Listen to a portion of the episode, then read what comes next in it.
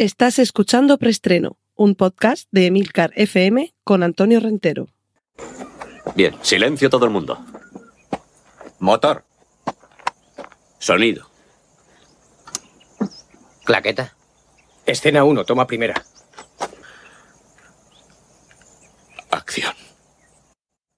Saludos y bienvenidos a Preestreno, el podcast con las últimas noticias de cine y series de televisión aquí en Emilcar FM. Recordad que en las notas del podcast os voy a dejar los enlaces a contenidos audiovisuales que mencioné desde ahora y esta semana tenemos un montón de trailers y empezamos ya con la sección de cine. Cortinilla de estrella y...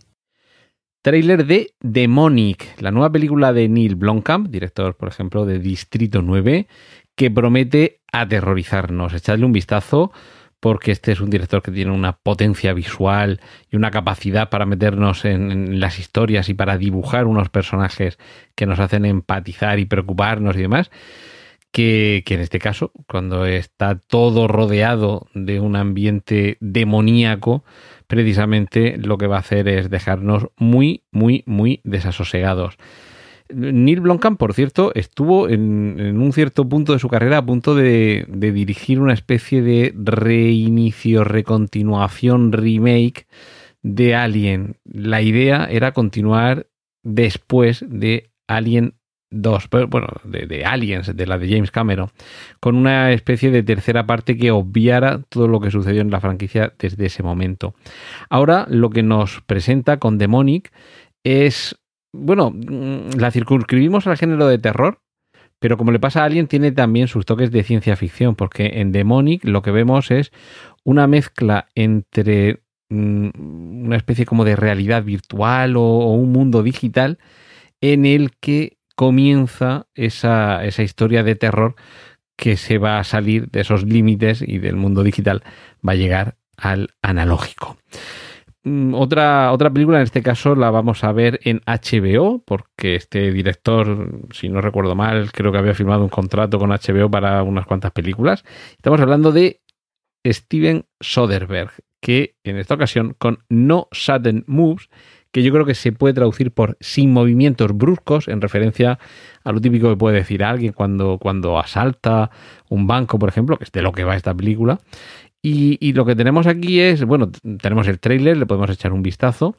Y Steven Soderbergh lo que nos propone con, este, con esta película, con No Sudden Move, es un, una película de robos, de atracos, ambientada, si no estoy equivocado, en la América de, de mediados de los años 50. Y atentos a la nómina de intérpretes que aparecen aquí. Don Cheadle, Venecio de, eh, perdón, Venecio no, Benicio del Toro, David Harbour, Ray Liotta, John Hamm, Brendan Fraser, Kieran Culkin y, todo a cuenta de mm, unos pequeños criminales que un día deciden ir a lo grande. Dice, venga, vamos a robar un banco. Y para ello lo que vamos a hacer es, eh, porque alguien les contrata, dice, si es que lo único que vais a tener que hacer es extraer de ese banco un documento que necesito y que está allí guardado. Sin, a estas alturas ya esto ni spoiler ni gaitas, eh, esto es un poco eh, un argumento similar al que podíamos ver en la película Plano Oculto mmm, de Inside Man de Spike Lee. Pero claro, para empezar, van a tratar de tomar como rehenes a la familia del, si no he entendido mal en el tráiler, del director de la sucursal. Y va a comenzar a salir todo mal, porque claro, ¿cómo vas a atracar un banco y solo te vas a llevar un documento? Ya que te has metido en harina, eh, te llevas todo lo que puedes. Y claro, a partir de ahí, cuando te han pedido que te ciñas a un plan y tú lo que estás haciendo es pasarte el plan por el arco del triunfo, comienzan las cosas a ir de mal en peor. Y evidentemente, en este tipo de películas, este género haste, el género de atracos, como decía eh, el, el expresidente Rajoy, cuanto mejor, peor para usted el suyo beneficio. Y esto es un poquito lo que va a ir pasando aquí. Otro, otro actor, Liam Neeson, de los que ya tiene casi una especie de altar de género en sí mismo. The Ice Road, la, la carretera de hielo tenemos también trailers sobre esta película, un thriller vibrante sobre un derrumbe que sepulta a un grupo de mineros. bajo tierra y hay que acudir rápidamente con, con el reloj en cuenta atrás y contando los, las horas y los minutos que faltan, no sé si son 29 horas, lo que les dan de margen para que lleguen con unas piezas a rescatarles, porque si no llegan a tiempo, lamentablemente no podrán ser rescatados y fallecerán. Pues bien, esta, esta premisa, que al principio diríamos, bueno, el interés está en la mina, ¿no? O en las labores de extracción. No, en este caso, el punto de atención está en el transporte de esas piezas sobre unas superficies heladas, esa carretera de, hierro, de hielo perdón, a la que se refiere el título. Y evidentemente aquí mm, van a empezar a surgir inconvenientes, los propios inconvenientes naturales, el frío, el hielo, los problemas eh, mecánicos, pero seguro que también hay por ahí algún añadido que le, le, suma todavía más interés a esta película. Y por cierto, Liam Neeson, su próximo trabajo, vamos, próximo, no sé si el siguiente o, o el siguiente al siguiente, pero en uno en el que ya está trabajando es en interpretar a Philip Marlowe, el mítico detective, uno de los grandes nombres del género negro. Y terminamos con la noticia sobre una película de Netflix de próximo estreno que se titula The Pale Blue Eye, el pálido ojo azul, en la que veremos a un joven Edgar Allan Poe ayudando a un detective a investigar un crimen que se ha cometido en la Academia Militar de West Point cortinilla de estrella y... Y vamos con la sección de remakes y secuelas. Una de las grandes eh, sorpresas eh, en cuanto al eh, elenco interpretativo que aparecerá en la película Matrix 4 es que estará ahí Cristina Ricci, que está pasado de, de la familia Adams a, a, dramas, con, demostrando que es una, una magnífica actriz y ahora, ¿por qué no? Imagino que la veremos en un papel un poco al estilo del de Carrie Ann Moss, es decir, un papel rodeado de acción seguramente y con una estética que es casi la de su miércoles Adams 2.0. Eh, spin-off va a haber de Un lugar tranquilo, de la que está a punto de estrenarse la segunda parte, que con este spin-off lo que va a suceder es que se va a expandir este universo de las dos películas ya de John Krasinski. En este caso ya incluso mmm, tenemos por aquí alguna fecha de estreno y fijaos si nos lo fían largo, porque ese spin-off de Un lugar tranquilo y de Un lugar tranquilo 2 se va a estrenar el 31 de marzo de 2023 y tanto en la escritura de guion como en la dirección va a estar Jeff Nichols, así que eh, tenemos todavía un par de años de tranquilidad. Y bueno, me he referido antes a la familia Adams, pero quien también vuelve son los Monster. Y en este caso, esto yo creo que sí que no os lo esperabais. El director de la versión nueva y fílmica de los Monster en imagen real va a ser nada menos que Rob Zombie. Sí, sí, el antiguo músico, el antiguo, bueno, el director de La Casa de los Mil Cadáveres, Los Renegados del Diablo y demás se pone a los mandos, mm, esperemos que no haga una salvajada de las suyas habituales, porque Los Monsters es una comedia televisiva eh, simpática y para todos los públicos. Y, en fin, es una decisión arriesgada dejar los humanos. Eso sí, creo que podemos dar por seguro que eh, la madre de los Monsters va a estar interpretada por su pareja, por su, yo no sé si están casados, pero bueno, con su pareja, Sherry Moon. Y eh, terminamos esta sección de remakes y secuelas con las primeras fotos de rodaje de la quinta parte de Indiana Jones. Y ya quisieran, o ya quisiéramos muchos, estar a los 30, a los 40, a los 50 en el envidiable aspecto y con la envidiable forma con la que se presenta ese rodaje Harrison Ford a sus 78 añitos. Cortinilla de estrella y y sección rápida de series. Un tráiler de una serie en Apple TV, Invasión.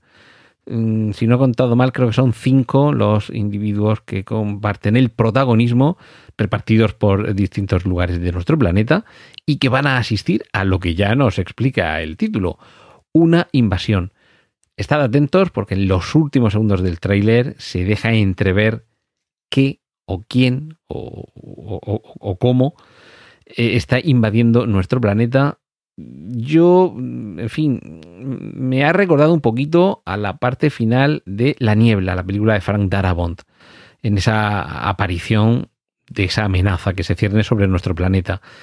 Pero, pero tiene muy buena pinta y debo reconocer que cada vez me gusta más la oferta de, de tanto de películas como de series que tiene Apple TV Plus, que sí que es cierto que inciden, que son todo contenidos originales, algunos hay que no, pero está apostando por la producción propia con, con, una calidad que desde luego hace que uno se lo piense a la hora de seleccionar a qué plataforma me abono, o bien para todo el año, o bien para este mes.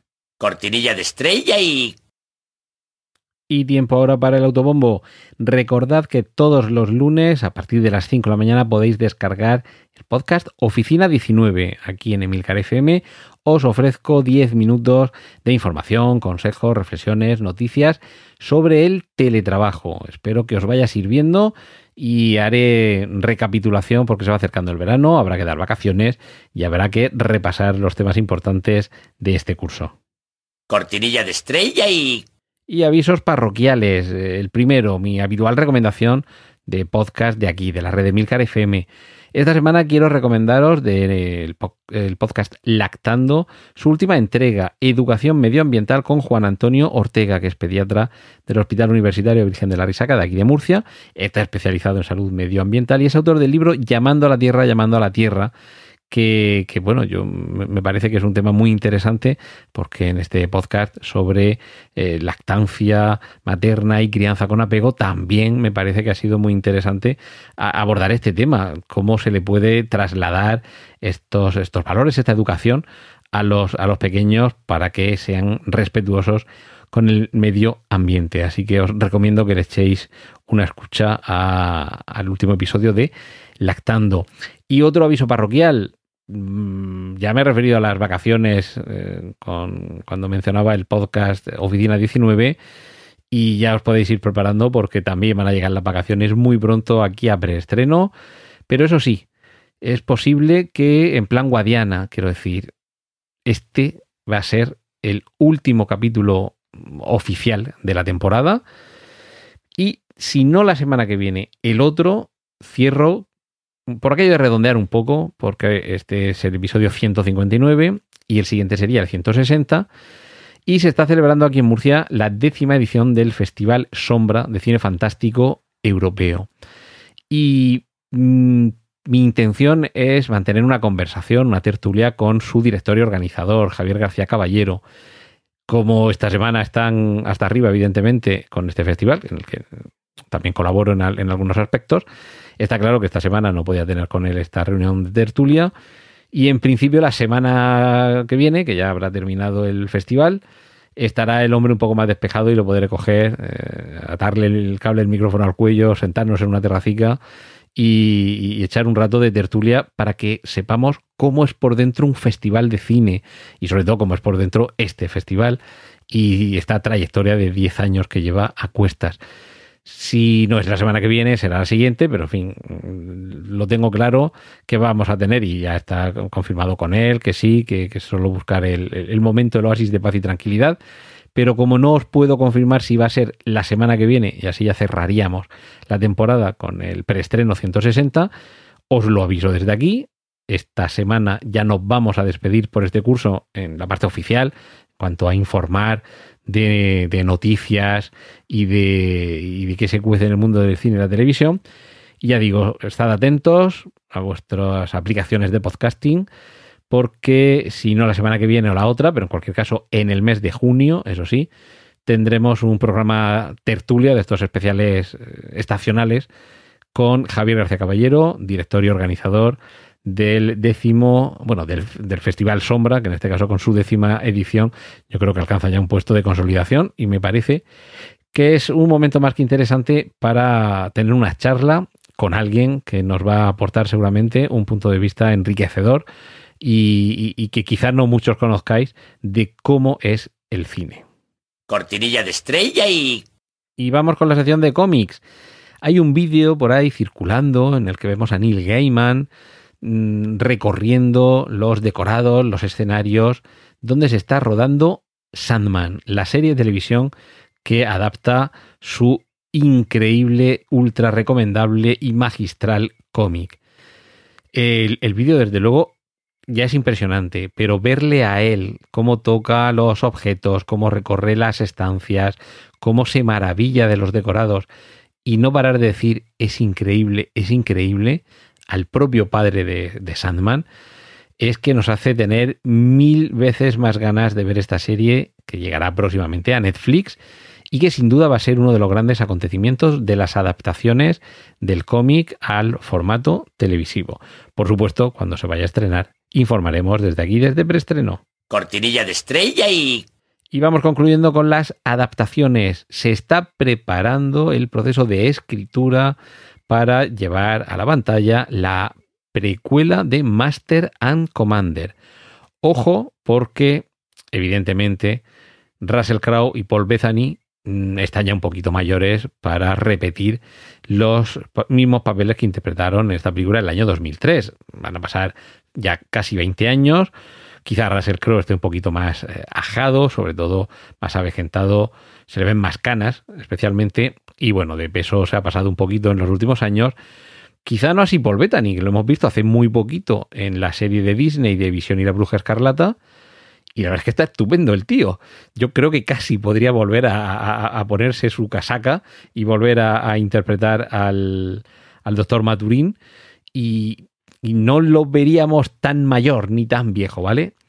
Pero dejando aparte que evidentemente se puede utilizar tecnología CGI y hacer como en el irlandés de Scorsese, no sé yo si van a estar por la labor, pero ver, sí, como poder podría ser.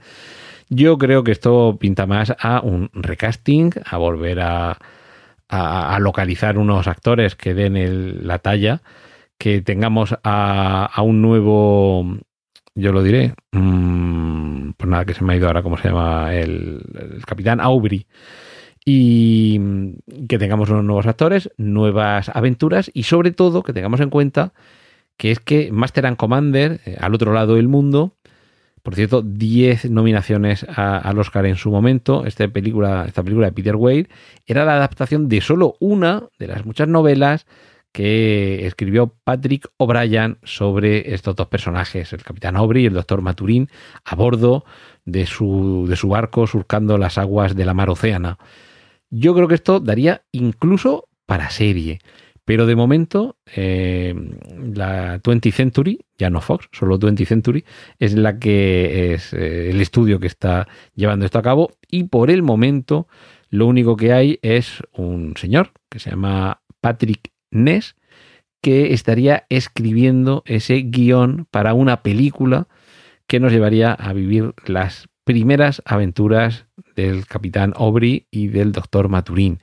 De verdad, ojalá que salga bien y que como mínimo no le pido más, como mínimo que sea ni la mitad, una décima parte de lo excelentísima que es Master and Commander. Yo creo que solo con eso muchísimos estaremos súper contentísimos. Por cierto, esto ya no sé si nos va a dejar tan contentos, pero desde luego quien está detrás es una garantía de éxito. Brian Fuller, el creador de la serie Aníbal, estaría preparando el remake de Christine que yo, sinceramente, la premisa, ya sabéis, esta novela Stephen King, con ese coche que tiene su propia personalidad y que piensa y se mueve por sí mismo, yo, tanto la novela como la película original, que si no recuerdo mal, era del maestro Carpenter, las veía limitadas. Es decir, esto da para un capítulo de una serie de televisión y de este tipo de antología, pero poquito más. Aquí más de hora y media de, de, historia con esto, no, yo no la encuentro. La novela a mí se me hizo larga y la película lo justito. Entonces, espero que Brian Fuller sea capaz de darle a esto el aire que necesita para ampliarlo un, un poquito más. Va a volver a ser película, o sea, no, Brian Fuller no va a, a, reincidir en la serie de televisión con esta adaptación de Christine. Pero, pero bueno, vamos a ver, seguro que es capaz de, de, de, ponernos delante de los ojos algo interesante, pero ya digo que yo si tuviera que adaptar algo de Stephen King o volver a hacer alguna película basada en sus en sus historias, en sus relatos, en sus novelas, pues seguramente Christine no sería la que más me apetecería, pero en fin.